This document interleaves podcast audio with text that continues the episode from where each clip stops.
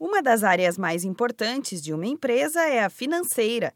Ao abrir um novo negócio, o empresário deve se preocupar logo de início em garantir bons resultados. Para se manter firme no mercado, a palavra planejamento vem mais uma vez ganhar destaque. Ter o controle das informações importantes por meio de relatórios é uma forma de manter a organização em dia. Mesmo a empresa que tem o melhor serviço de atendimento pode dar errado se não tiver bons resultados financeiros. É o que explica o consultor do Sebrae São Paulo, Wagner Viana sem resultado financeiro, ela não consegue se perpetuar. Independente de ter um bom atendimento, independente de ter um bom marketing, independente de ter processos bem desenhados, ela não sobrevive, ela não tem sustentabilidade sem ter resultado financeiro.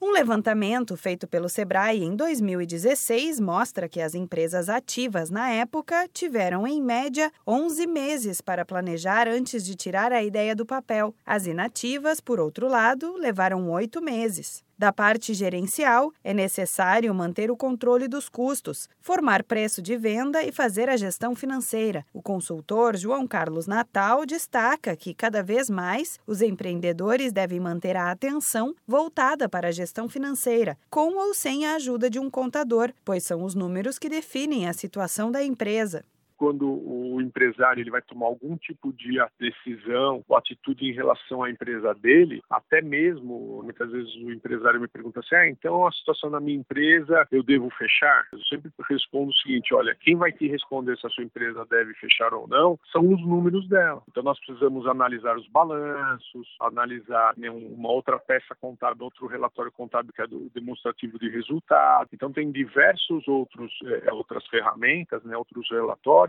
que vão fundamentar ou não a, a tua decisão em relação à tua empresa. O estoque também deve entrar na organização das finanças. Evite os excessos de compras e mantenha um nível compatível com o volume de vendas. Assim, é possível ter um equilíbrio e não pesar mais para o lado do prejuízo. Manter os preços competitivos também é uma boa tática, mas sem esquecer de adotar políticas de formação de valores que beneficiem a rentabilidade do negócio. Da Padrinho Conteúdo para a agência Sebrae de Notícias, Renata Kroschel.